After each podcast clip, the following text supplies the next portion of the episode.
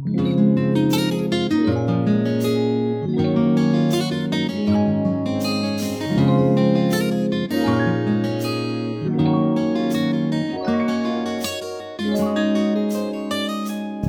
家好，欢迎来到来都来了，我是主播丸子。你还记得你是谁吗？我刚刚讲的时候有一点卡顿，嗯因为我感觉就很久没有连续录音了。大家好，我是 Nicole。就真的，我跟你说特别有意思。那天 我有一个朋友，他发了一个苹果，好像给了我们一个什么主页推荐，嗯，嗯，然后 Apple Podcast，对 Apple Podcast 给了我们一个首页推荐，就把我们那个封面放在了主页上，下面写着月更播客。然后我说，我说我们不是月更播客，我们是周更播客。嗯，然后结果后来丸子一打开看，他说，哦，的确，我们这个月只有一集。我们十一月确实只更了一期。，对，但是我跟你们说，真的不是我们的问题。那天我们两个算了一下，我俩。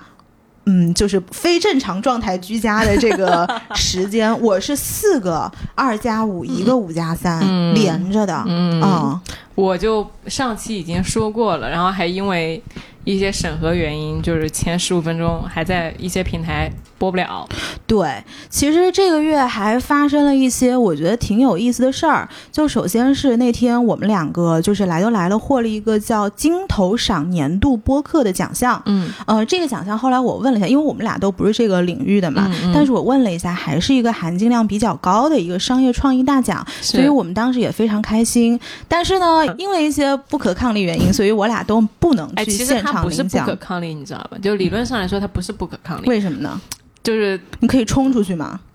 你说不能关我，我去领奖。我要这个不方便在节目里面讨论啊啊，反正大家懂的都懂，滴滴滴滴。反正就是我们，我们后来我回家之后也把这个奖杯给领回家了，一个透明的奖杯摆在我们家里，然后我也觉得这个事情我们特别的。自豪也骄傲，嗯所以也非常感谢所有的媒体品牌跟喜欢我们的听众，最后把这个奖项投给我们。是的，是的，就毕竟一路走来，大家都是见证我们从零到一到今天，竟然获奖了。嗯，嗯是。那这个月其实发生了什么呢？就是继丸子被逼逼走之后，我又被逼逼了。对，哎懂的都懂。对，但是我会稍微幸运一点，是我们当时其实是住了酒店，对对就比你那个板房会稍微要好一些。对条件好点了对，嗯但是我突然可以共情你当时被逼逼走之前的那个心理状况。哎。嗯，其实那天下午我是突然得知，可能我自己成为逼逼了，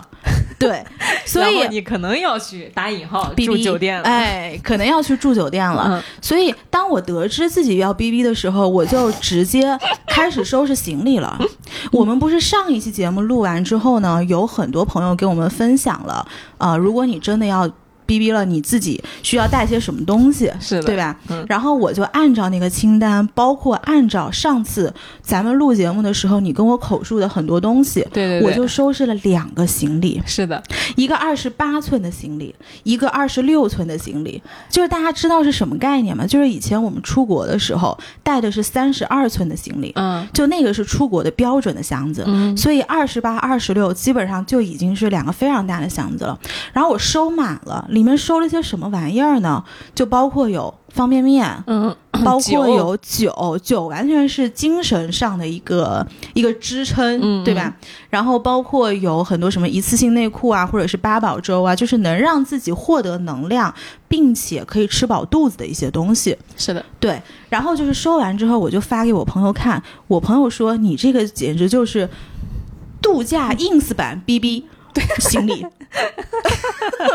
你这个熟练运用人工自我消音，对，还挺厉害的。是的，嗯他说你看看你这个你这个行李，我说我上一次收拾这俩行李收拾成这样，是我去夏威夷的时候。我我上次被带走的时候、嗯收的那个箱子，就是我一九年最后一次出国去布拉格的那个箱子，就是三十二寸的那那么大的那个箱子，嗯，然后我当时下去的时候，不是会有人来带你，呃，会有车来接你吗？是的，然后结果那个接车的那个师傅一看我俩箱子，惊呆了，然后他就说：“他说我我见过的接走的时间最长的人都没有你的这个箱子带的东西多。然后我当时还很慌乱，你知道吗？因为那个车上消毒水味儿巨重。嗯然后我就说，我说我当时我也不知道我是自己去哪儿，我是去酒店呢，还是去你当时那种房子？其实我是完全不知道的。嗯所以我收拾的时候，我是按照你那个房子的标准嗯，来收拾是的，是的，对，结果到了那个地方，发现是个酒店，我就觉得哦，我这下突然就安心了。嗯对，但是在在这个过程中呢，我还是觉得有一些想要跟大家分享的东西，就是在哪儿，在于它这个车其实是在我是在静安区，就在静安区要来回的转悠，要把所有静安区这些需要被逼逼的人全部都接上，嗯然后接上完了之后，才最后会到那个酒店的定点。嗯那呃，其中接上来的一些人，我就发现他们并没有足够的时间来反应、来收拾东西，然后来去把自己的物资准备充足，再去进入这个 BB 的地方。嗯对，所以有很多人他上车，他就是手上提了一个购物袋，哦，他东西是很少的，然后还有那种年纪很大的老年人，就是步履蹒跚的走上来。我当时坐在后面，我真是看得非常非常的难受。是的，是的。后来我就跟他们说，因为我当时坐在最后面，我是第一个上车的，所以后面上车的人我都能眼见他们的慌乱跟他们的一些恐惧。嗯嗯然后他们看我带了这么多东西，就会觉得，哎呀，是不是自己东西带少了？嗯所以后来我们一车人大概七八个吧，我们就在车上唠，然后那车就一直在开嘛。嗯，然后我就在后面就跟大家聊天，因为我在车上坐的时间太久了，我也很无聊。然后我就说没事儿，反正咱们都住在同一个地方，嗯如果你们有就是什么需要的，你就跟我说。嗯然后到时候我就给你们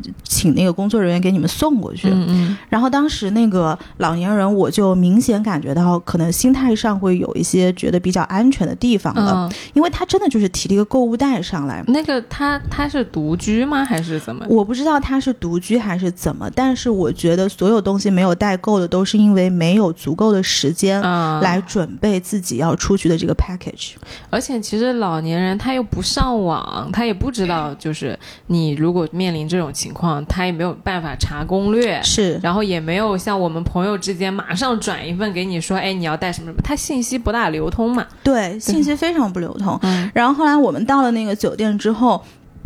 就会有流程，就是你要开始登记你的个人信息，然后准备好你的房卡，就就会把嗯这些流程都做给你。嗯、然后当时那个老人其实是有一点慌乱的，因为你最后在登记信息中的一步，他会把你加到一个群里，嗯。然后在群里每个人要把自己的这个核酸码给发进去。嗯。但是那个老人呢，他好像有一点不太知道怎么去找到这些，比如说入群啊、面对面建群啊或者你怎么去入群、怎么去发核酸码这些东西，所以他整个人是很害怕的，就在当时的那种环境之下。是的，是的，然后可能又遇到了一些就是工作态度不是特别好的这个工作人员，所以后来我就在旁边一直在帮他去解决这些东西。嗯然后我当时就有个感觉，就是你想，我们年轻人在这个环境里面都如此的慌乱或者是恐惧，你作为他们这种其实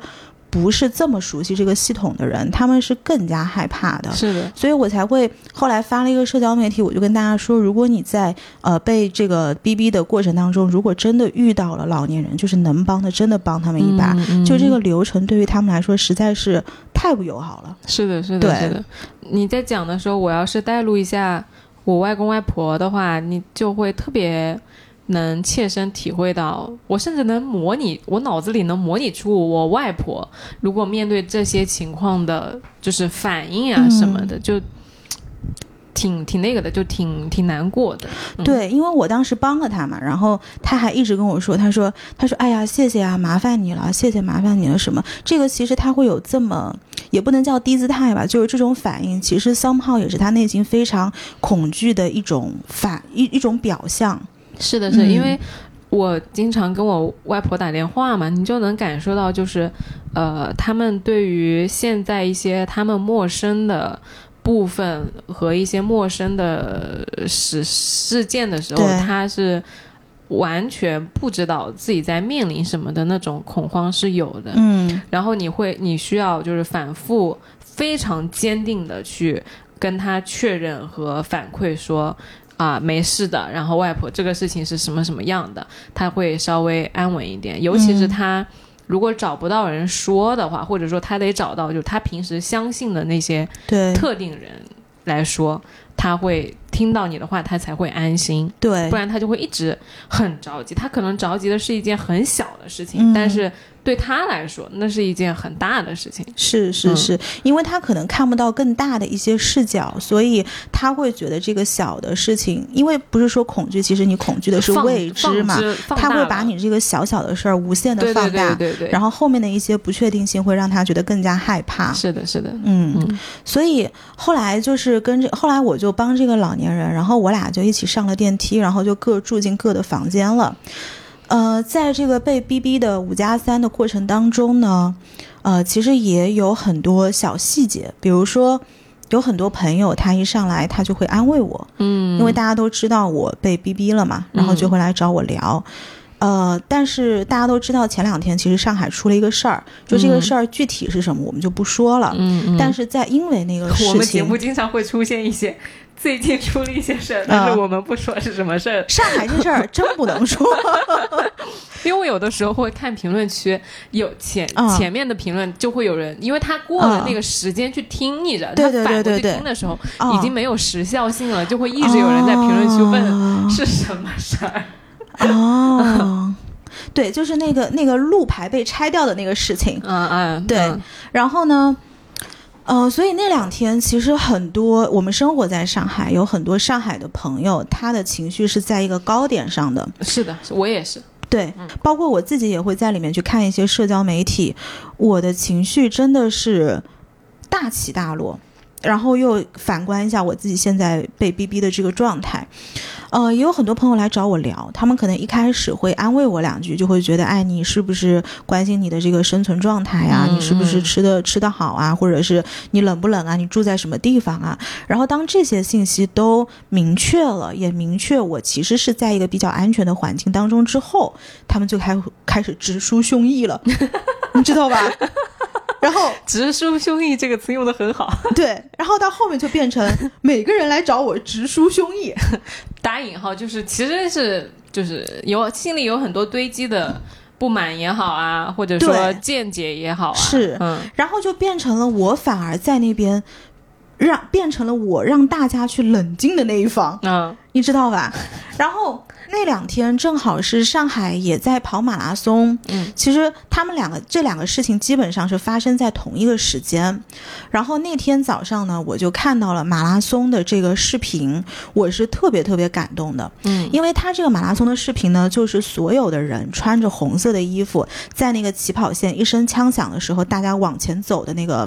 往前跑的那个状态，我是看了那个那个片段，嗯。然后我就跟我朋友说，我说这事儿其实我还挺感动的。然后他就说，他说这有什么好感动的？嗯如果能这么跑的话，那你还不如把像就是说，他说我像我这种不应该逼被逼逼的人放出来。嗯他说那不是更加好一点吗？是然后其实我当时就觉得，可能大家被压抑的时间太久了。就我当时就跟他说，我们还是要珍惜一些好的东西，嗯因为为什么会跑马拉松？就其实马拉松是有马拉松向上的一个精神在里面是的是的就可能以前半年前、一年前，我们看到这样的马拉松，我们当时是一种感动的心情。但是现在为什么感动不起来了呢？就是不是因为我们现在会用批判的视角去看很多很多的事情？但是如果我们一直在陷入这种批判的这种思维环境当中的话，那也会自己陷入一种盲目跟偏激。因为因为如果我们陷入了就是条件反射的批判的话，就是如果你嗯看事情的时候一直就是。如果你都这样了，那你还不如叉叉叉叉，对，那你所有的事情都会变成，嗯，那还不如怎么怎么怎么怎么样。对，其实它两个事情没有关系，你想一下，就是好的事情，它就是好的事情。跑马拉松和你嗯被放出来有什么关系？这两件事情，但他就是说，那你都，那这个事情，我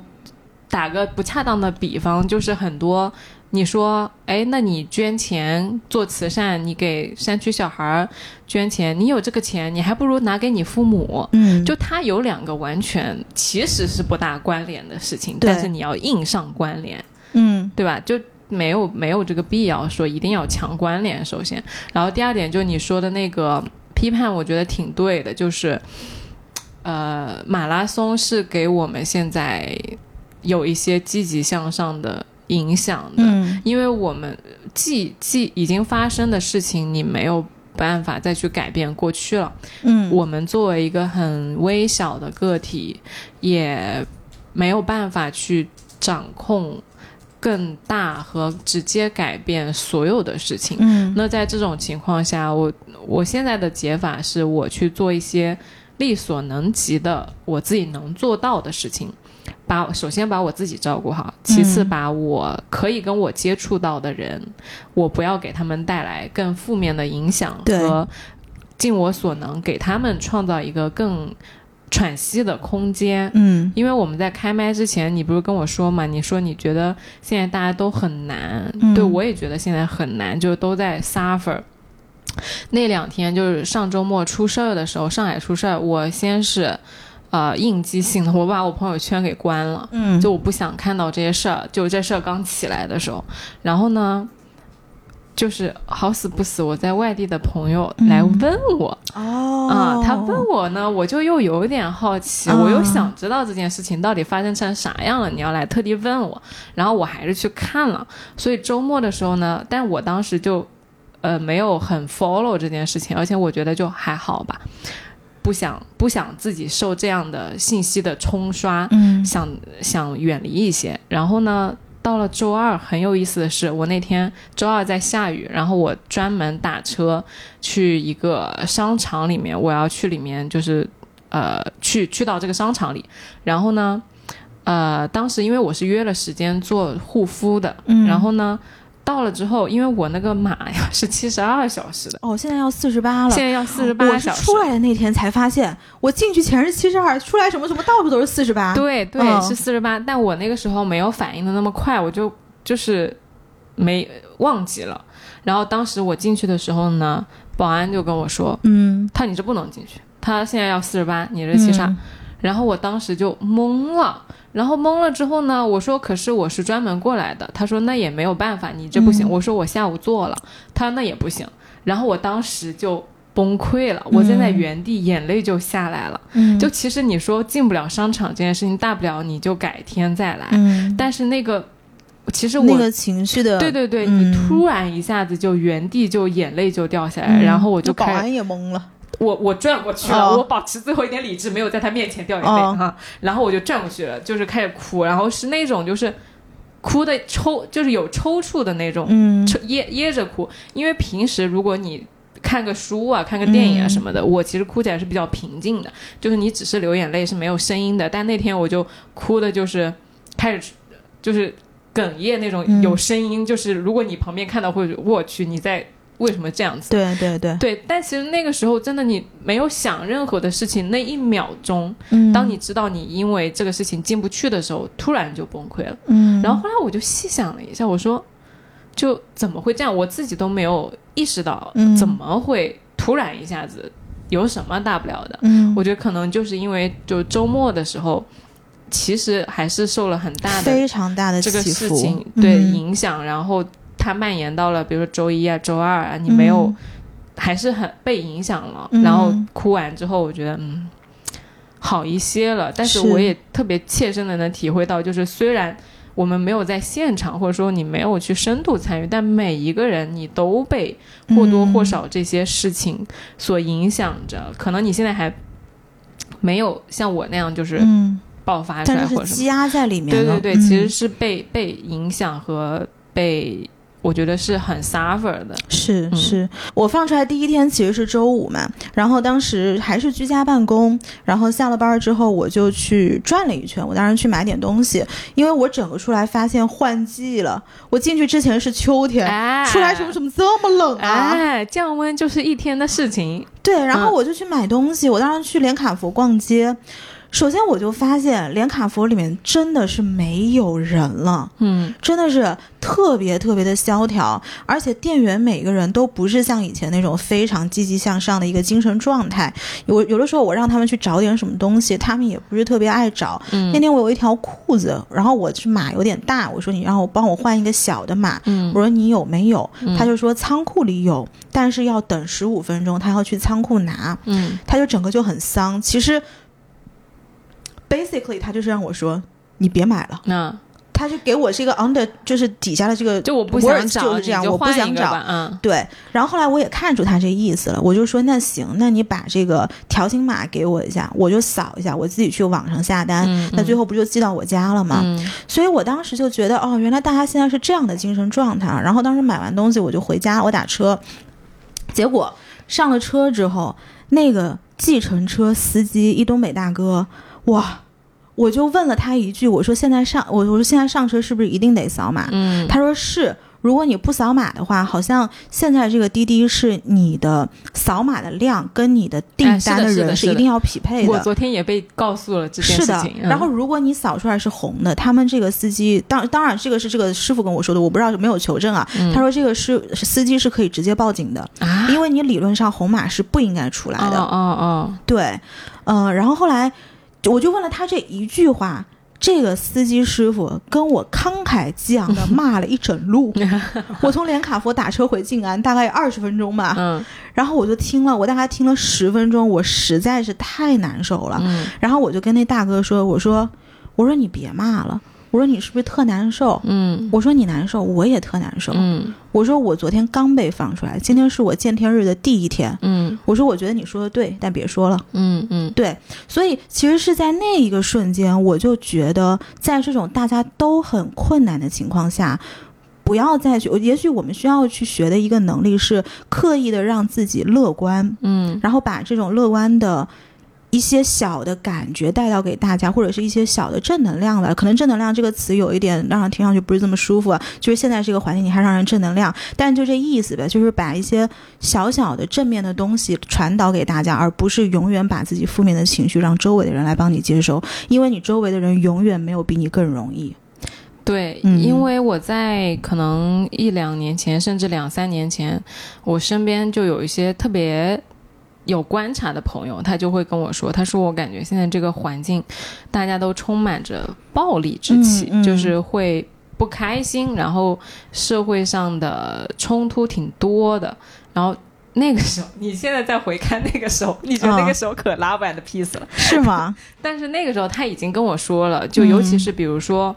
呃，一些我们比如打车呀或者叫外卖呀什么的，你会发现人和人特别容易产生冲突。嗯呃，网上就不用说了啊。嗯然后呢，最近我也是就有像你说的一样，我会觉得是一个刻呃有有意识的去给自己创造一个更温和和更缓冲的氛围。嗯那天我点了个外卖，其实他送错了，他就是是两家店，同一个连锁店，它其实都是不同路上的店，然后点的人也不一样，但是点的那个餐呢大差不差。嗯，我吃到一半，我发现不大对劲，然后我仔细一看，哎，不是我的，哦，对，然后呢，我就给那个骑手打电话，那个骑手就说我肯定是店家搞错了，你要不跟店家说吧。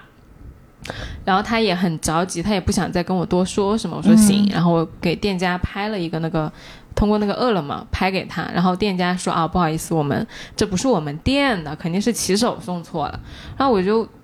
不想，我这个时候就意识到，其实就是我不想让他们觉得我在找他们麻烦，嗯我就跟他们说，我说我这边没有关系，我只是担心我们同一栋楼的同事没有收到他点的那份外卖，你就是跟那个骑手你们去联系一下，就是给那个人把那个人的外卖给送上就行了，我。我没关系，然后完了之后呢，我也跟后来又跟那个骑手说，我说我说送是送错了，但是我这边是 OK 的，你嗯去解决另外一端就可以了。然后他瞬间那个语气他就缓和下来，他、嗯。哦，好的好的，就他就感觉没事儿了。他很着急，对。他不，他其实也怕送错，对对对，不然他就有一嗯种你要找他麻烦的感觉。对，所以我那个时候就直接就跟他们说，我说我我没有我没有嗯。要找这个事情，我是 OK 的，然后你们去解决，把这件事解决就好了，嗯。就 OK 了。是，嗯哎呀，其实现在这些维持着城市正常运转的这些岗位上的人是非常非常不容易的。我跟你讲，他们才是重要的人。对，你你说一栋写字楼里某一个部门的人被居家了，对你有什么影响。是外卖小哥居家了，对你的影响快递小哥多。对呀，也是，整个就是整个就是断了你生活的各种的支棱。对对对，对，真的要对他们好一点，因为本来他们的时间就是钱，所以他们很嗯着急。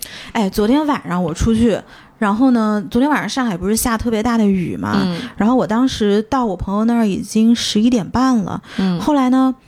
他那个，我就在一个十字路口，又看到一个外卖小哥，就整个被撞倒在地。哎呦喂，就是我现在看到这种，真的是觉得特别特别的难受，因为我都能够脑补背后他是怎么去为了赶着一家一家一家的一家的，而把自己的生命可能放置于不是这么重要，至少不是第一位的这个位置。嗯，嗯所以，包括那天我叫了一个河马，然后他也是就是非常慌慌忙忙的帮我送东西过来嘛，嗯然后叫的是一个鲜切的水果，嗯，然后他那水果可能你在送的过程中水果就掉出来了。嗯然后他就跟我说，他说这一栏那个就是已经被我有一点掉出来了，嗯然后他说你你你你看怎么办吧？嗯然后我就说，他说你要退了嘛，你要退了，你我就帮你拿回去，然后你在网上什么也走这相应的流程。嗯，然后我就想说，哎呀，我说算了吧，反正你要回去的话，你又得去走，你你要又要回到那个河马，然后去走整个一套的东西。我想说算了算了，二十多块钱，你这个反正大雨天大家都不容易，然后我也就觉得对人家宽容一点，真的是的，是的，嗯，而且，嗯，有一些小事呢，我觉得当你去给到别人一些时间和缓冲的机会的时候，其实你自己心里面也没有那么着急了。对，就之前有一个很有意思的点，是我们工作室有一个呃小伙伴，他来见我的时候，就我们嗯大管家夏夏，哦，他见我的时候不说他觉得很紧张，啊、就他觉得我是我们办公室最苛刻的那个人。干嘛？你觉得是我吗？对，就我没有意识到，就哦是原来我给他们的印象是我是一个非常苛刻的人。然后呢，但是后来我想了一下，其实也很合理，因为我对我自己有的时候也很苛刻，而这种苛刻，它其实我觉得就是双向的。就想跟大家说是，当你对别人温和的时候，嗯其实你也是在对你自己温和。嗯而当你在对别人苛刻的时候，其实你内心的那个苛责的声音，它是会同向让你自己感觉到的。嗯嗯，对，其实就是你说二十块钱的事儿，然后这个这件事情它了结了，它以一个非常温和的方式了结了，其实你也很舒服。是，嗯嗯、我觉得可能，尤其是在当下这个环境，要更多的去开启自己无所谓的态度。嗯我一直觉得，可能有的人他生活就是太用力了，就是所有的事儿都得上纲上线，然后聊得个明明白白、嗯清清楚楚、透透彻彻，一定得自己的就是想法。是被别人接受的，然后一定是要或者是在对话中要赢的。其实有很多这样的人，但是我觉得无所谓的态度真的是当下这个环境非常需要的一些人吧。我至少我会把自己愿意把自己放在这样的人的身边。嗯对，因为无所谓不代表说他真的是看不明白很多事儿，嗯他只是选择了不在一些小事上去消耗对方、消耗自己。我觉得这个无所谓啊，对我来说是。我最近在工作上面有一些体会，就是嗯我发现一些工作更高效和更让我很佩服的人，嗯他其实是不追究你的不完美的，对，他是不会跟你说，哎，你这个其实做的不好，嗯，或者说你这个做的不对，我来教你怎么做，他不会这样讲的，他就是要不然他看到我我做的东西的时候，他会说，哦，我想把这里调一下，我想把这儿换成什么什么，然后这儿换成什么什么，你现在去找谁谁谁要一个什么什么东西，嗯。他完全不会去把他的关注度和时间放在你对错上，你没有完成好这件事情上面。对，所以这个对我的启发挺大的，就是他不管是从我们刚刚说生活上的事儿，还是在工作上面，其实关注在怎么样我们把这件事情变得更好，而不是说你错了。嗯就我觉得是很很厉害的一件事儿。嗯，嗯而且还有一个就是，你让我想到以前 Steve Jobs 讲过一句话，他就说，呃，we're constantly taking，他就说我们一直一直的在接收各种各样的信息，but 呃、the ability to put something back into that human experience is extremely neat。嗯他就说我们这个话应该怎么翻？就是需要有一个能力，能把这些接收到的一部分的垃圾信息给丢回给这个 human experience 里面。这句话是我是不是相当于没翻译？你看到对面的丸子露出了困惑的表情。我再说一次啊，We are constantly taking, 嗯 but the the ability to put something back into that human experience is extremely neat。，Well，我指向了丸子，我是翻不来这种东西的。就是我不知道，我不确定他要表达的那个意思是什么，但是我觉得你想表达的意思是我们需要把一些事情翻篇儿，对，和不要把它纳入到我们的身体里来。嗯嗯以及呃。时时刻刻提醒自己，以一个客观的视角去看待很多我们接收到的信息。嗯，嗯，是，我觉得这个可能是我在这个月里面接收到的一个有一个比较大的感悟吧。那天我在 BB 的时候 看了一本书，叫做《呃艺术的慰藉》，嗯然后呢，其中有一幅画是画了这个叫亨利·马蒂斯。嗯一九零九年，他有一幅名画，我们待会儿会把这个画放在我们的封面里面，叫《Dance》。它其实 Dance 就是舞者，呃，Dance Two 就是他的第二幅这个舞者的画。然后他画的呢，就是一群人牵着手围绕在一起，然后似乎是给了彼此很多的力量，然后也给了身边的人一些希望。然后到那个瞬间，其实他这个当时为什么会有这幅画呢？他其实就是在告诉告诉别人，艺术的魅力在哪儿。嗯，就是艺术不是说我们看到了一些非常漂亮的视觉，或者是看到了一些能够调剂我们生活的一些花花绿绿，嗯而是它有的时候是可以用来慰藉别人的心灵的。嗯就当时我在被逼逼的期间，其实对于这幅画是有非常强的感知力的，呃，是因为。嗯，我觉得艺术在某种程度上，它是可以平衡我们心灵的缺失。嗯你说现在，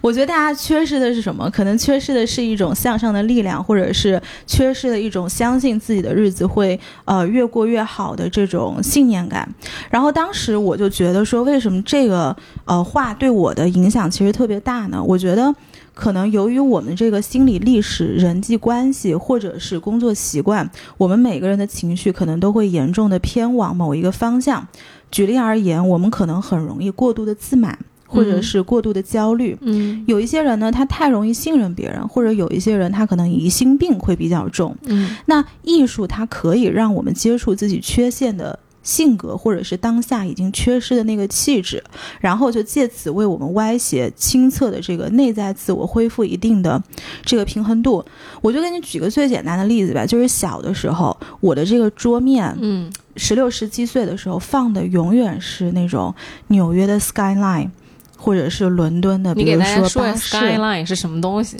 就是那种你从曼哈顿上空拍下去的大楼，比如说帝国大厦或者是整个呃第五大道的这个景色。嗯嗯，然后，或者是伦敦的一些街头，比如说巴士啊，或者是像伦敦的那个非常经典的红色电话亭，就是非常都市感，非常非常都市洋感。气的。其实那就反映着，其实我十六、十七岁的时候，心灵缺失的是对先进以及对于呃精英化的一种感官。嗯，怎么了？对于先进的感官，那它就是先进的东西啊。对 对，对呀、但是现在你想，人随着他自己年龄增大，你已经不会再把这些东西放在自己的电脑桌面上了。嗯而更多的可能选择了，比如有些人放了风景，或者是有一些人他为了平衡自己紧张的心灵而放了家居的图片。嗯对，那其实我觉得每一幅艺术作品它都带有特定的心理或者是道德的氛围。那现在为什么我会对于那幅画特别特别的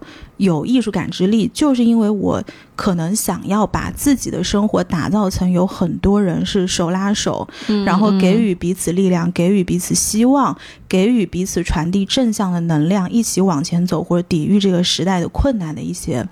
呃憧憬吧。嗯嗯，对，你觉得你现在的生活是这样的吗？呃，我觉得 yes and no，嗯就是 yes 在于我会去筛选这样的人，然后让他们靠近我。嗯比如说，你最近其实是知道我是有一些新的走的比较近的朋友的，嗯嗯嗯但是这些朋友他们相对于我以前的。比较起起伏伏，或者是也许的确非常聪明，但是看事情会比较负面的那一些朋友是有差别的。哦，对，然后我现在可能刻意的会筛选一些比较正面的、比较客观的、比较理性的人，然后让他们来维持我身边的这个小的环境。嗯，嗯因为我会发现人的我们的视角和感官是非常受限的。对，我们其实对于这个世界的认知，很大部分上取决了跟我们交往的人是什么样的，我们的朋友、我们的爸妈、我们的师长、我们的隔壁邻居啊什么的。所以，创造一个。就像你说的，让什么样的人来围绕着你的生活、和和他们发生什么样的交互是，是会很大程度影响你本人状态的。对，嗯是的，我最近其实又搬了一次家，就是说 Yeah 对我真的是非常佩服你，非常之佩服。就是上上期节目你是不是没说？你说了吗？对我没说对嗯，但是我们其实聊天的时候，丸子就突然说：“哦，我最近又搬家了。”然后我当时本来在喝水，我水都吐出来，我说：“这不是前两天才录的节目吗对对对，我最近又搬了一次家？”，对，然后其实这个搬家过程呢，我还觉得挺顺利的。我刚开始会担心有一些卡顿，但今今天我是正式把我大部分东西都搬进去了嘛。嗯其实过程中借助了特别特别多。呃，这个城市的便利的设施，比如说我请人，我上次就立了 flag，说我要是再搬家，我绝对不自己打包，嗯。我就请日式搬家，然后我这次请了个日式搬家经验特别丰富的阿姨来帮我打包，然后到了那边呢，我又请那个买了那个家具，然后我又请宜家的人来帮我装家具，然后又请了深度保洁的阿姨来给我保洁，嗯。就是在这个，然后包括我这一次入住的那个那一个地方呢，它其实有一个。是一个老洋房那种的房子，所以它的它不是一个特别完善和先进的物业，不是那种说呃你要个人来帮你修水管，然后十分钟就有人上来了的那种。哎，那你这如果以后就是使用这个房子过程中出现问题，你应该找谁呢？找房东？呃，我可其实它是另外一套，就是它是我发现我现在住的这个小区，它是嗯。有很多的老年人，因为那个地方是就是呃老区嘛，然后是文化早年的那个积淀比较重的，然后那个门卫大叔呢是是那种就是很 care 每一个进出这栋楼里的人的人。嗯，对他虽然不是个保安，但是他特别认真负责。他如果看到一个陌生面孔，他会很有敌意的。哦，嗯，他会说你来干嘛？然后你登记一下身份。嗯，但如果比如说你跟他说你要搬进来了，他会马上就是变得很友好，就是说就是你是自己人了，对现在对对对，就是哦你是个住户，嗯 然后你就登记信息啊什么的，就包括这个过程中，我又问了他一些周边生活的细节啊嗯什么的，就这些所有的保洁阿姨呀，然后搬家的阿姨呀，然后组装的小哥呀，门卫大哥呀，这些人我都会。特别细致的跟他去聊他们的工作状态，我从而得知了，现在在五八同城上你是单独约不到阿姨的私单的，因为阿姨的手机装了 GPS 定位，什么叫约不到私单啊？就是以前是那种你在上面找了个阿姨，然后你用的就是合作愉快的话，嗯。你可以加她微信，然后她就单约嘛。对。现在不行了，哦，哎，哎，但是我的阿姨还是私单呢，那是一可能就你但是很久了，很对对对非常久了。我嗯今天他说就平台不行了。哦，然后包括宜家的小哥跟我说的是，他们是我问他就是宜家上海，他说有四五十个就是这样装家具的嗯人，然后呢，他们跟是呃第三方的合作，不是那种直接签劳动合同的。嗯，然后说他们的公司特别离谱，规定他们下班时间不能接私单。嗯，然后我还跟他探讨了一下这里面的法律问题。哦，对对对，然后他还问我说，过年的时候加班怎么给薪资？嗯就是我会跟这些人深入的聊你你的工作状态最近怎么样，然后你。呃，生意有没有受影响呀？或者你最近忙不忙啊什么的？就聊这些过程中呢，会让我发，就是更真实的看到我们当下这个社会它对于每个人的影响，嗯而不是在网上那种你看一个 KOL 转发一个特别惨的视频，或者说啊写了一个特别长的对，文章去反驳或者说批判啊什么的，你去了解一下这些在帮你做事的人和在跟你有生活交互的人，他是怎么感受这件事情的？嗯，他是怎么看待这个社会的？他有什么样的想法？嗯，因为你们没有利益冲突嘛，就闲聊天儿，他会跟你聊的。嗯，而且因为就是每一个人他都会有那个倾倾诉欲，去嗯跟一个跟你没有利益冲突的人去聊一些，哎，我觉得这个事儿怎么怎么样，我最近碰到一个什么什么难题，所以聊天过程很顺畅。嗯，然后通过聊这些事情呢，我会觉得我对于现在这个社会的想象和放大的恐惧没有那么多了。嗯我会看到这一些人，他还是有序的在生活。他虽然他也面临了很多困难，他抱怨的都是一些特别实际的问题，对，比如说公司不让我接私单，比如说嗯我我休假的时候他没有给够我钱，就这种东西，他让你落地，嗯他让你知道。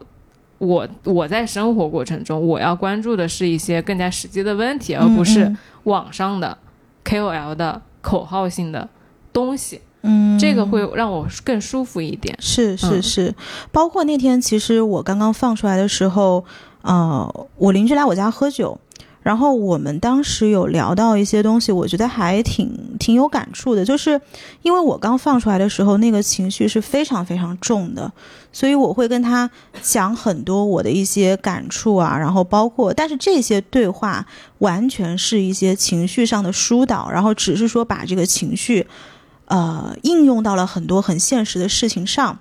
然后我亲我邻居突然就说：“他说，就是我们还是得客观一点。”他就说是一句话，因为其实，在过往的这些人当中，都是我抱怨他抱怨，我抱怨他抱怨，然后两个人一聊，情绪越聊越高，越聊越高，然后最后就不知道可能对，就不欢而散，对或者是。就哐哐哐几瓶酒就下去了。一般不欢而散不会的，因为我们是立场相同哎，的嘛。对对，我说的不是说吵架，就是你还是抱着你自己的那个情绪，就是对没有结束这件事情。是的，然后反正就聊着特别生气，然后可能就几瓶酒下去了，然后两个人各回各家。但是那天邻居就他说：“你还是得客观一点。”然后说完了之后，他又连着问了我两个问题，把我问懵了。嗯当然，他不是直接的对话，他是后来问我，他说：“如果有一天你可以出国了，你想去哪儿嗯，？”他给我问懵了，我真是不知道。就是我好像已经很久没有去想过我想去哪儿旅游这个事儿了。嗯，但是哪怕到现在，他问我，可能我可以想到很多很多的地方，但是我也没有一个终极的目标，就是说我这地方我一定得去。然后我说我不知道，我就回他。然后后来他说那这样嘛，我说我说我说的想出去，只是说想走出这个家门，因为当时我还是在三的这个隔离期间，所以我还不能出小区。嗯然后他说那你出去了之后你想吃什么？嗯又把我问懵了，就是，然后我当时我那一刻其实我是有点反思自己的，就是我是什么样的心态把自己过的，也不知道去哪玩儿，然后也不知道想要吃什么，嗯是的，是的，是的。哦，然后到那个瞬间，其实才是今天这一期节目的一个一个算是初衷吧，就是说，可能大家还是要更加客观的去看待整个事情的始末，然后让自己以更加正面的、更加乐观的、积极的心态去关注自己当下很具体的生活，而不是永远的想在未来，然后在一些未知当中去呃找到答案，或者是找到自己情绪的发泄口。我觉得你邻居这个点很有意思，就他打断了你的情绪。对，就是一个是我先回应一下你那个点啊，就我们今天一直在讲的是，包括我刚刚嘛，就是不要生活在你想象的情绪里面，嗯，因为你邻居，你看问问你两个具体的问题，你都不知道，我一个都答不上来。因为你你没有在想象一件具体的事情，嗯。你就是活在一种愤怒和一种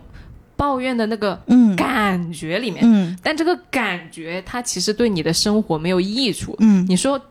就推到极致一点，今天告诉你好行，你能出去，你呢直接站在客厅傻掉。是，所以就像刚刚我说的，你去关注身边的人的真实生活，嗯。你去看一下大家，你就算觉得大家都很愤怒，你去了解一下他到底在愤怒些啥。比如愤怒，我现在赚不到钱了，我愤怒现在就是大家呃催我外卖催得更着急了，嗯。你去你去愤怒一些很具体的事情，对，而你邻居他做的恰恰是打断了你这种对于某一些事情的想象。嗯，然后第二个我很我觉得很有意思的是，我以前特别 在早期节目里面嘛，会一直跟大家说你要去呃关注对方的情绪嗯啊、你要去回应情绪。但是其实现在到今天这个状态呢，我会觉得。大家的情绪是很多很多都是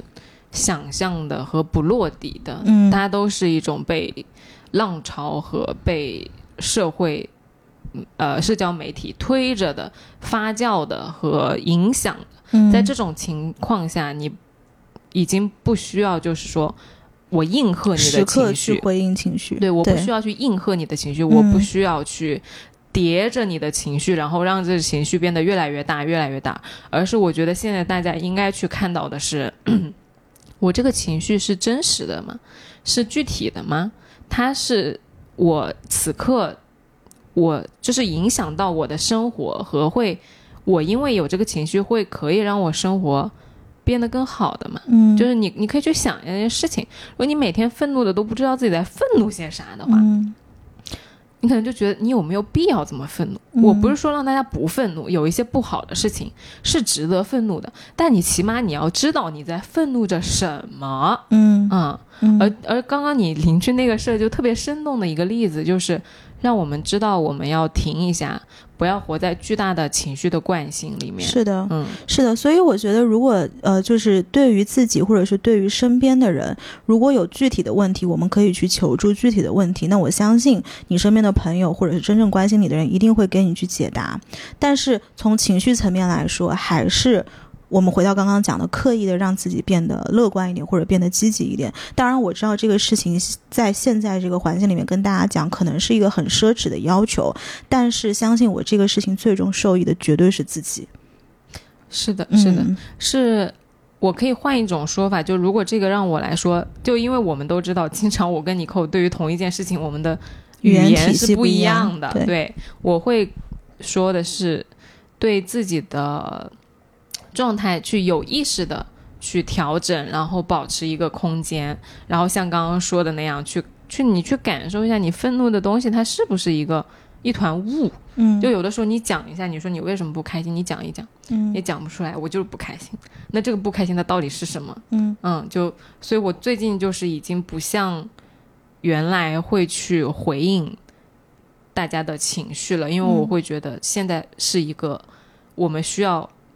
我们不需要第一紧要的事情，已经不是回应情绪这件事情了，嗯是保护自己。对，嗯而是让自己变得更稳定和给大家。力所能及的、有意识的营造一个更温和的、更舒适的氛围、更稳定的氛围。给大家补录一段啊，就是在其实我们刚刚已经录完了，尼寇已经在剪辑了，是，但是我们刚刚就收到一封啊、呃听友的来信，然后他呢，他今天给我们写的邮件和今天我们想给大家聊的内容是一样的，所以对，很想跟大家一起分享。他这个听友的来信呢，他是叫 ZWYY，然后他分享呢说想和来都来了，呃，分享一件暖心的事情，在这个哪里都不平静的世界里。嗯他今年大二，在北京的某一个学校读书。他想分享的这个故事的主角呢，就是他们学院的导员哦，所以现在叫导员，不叫辅导员是吧？哦 我们以前叫辅导员。哦，嗯，然后呢，他说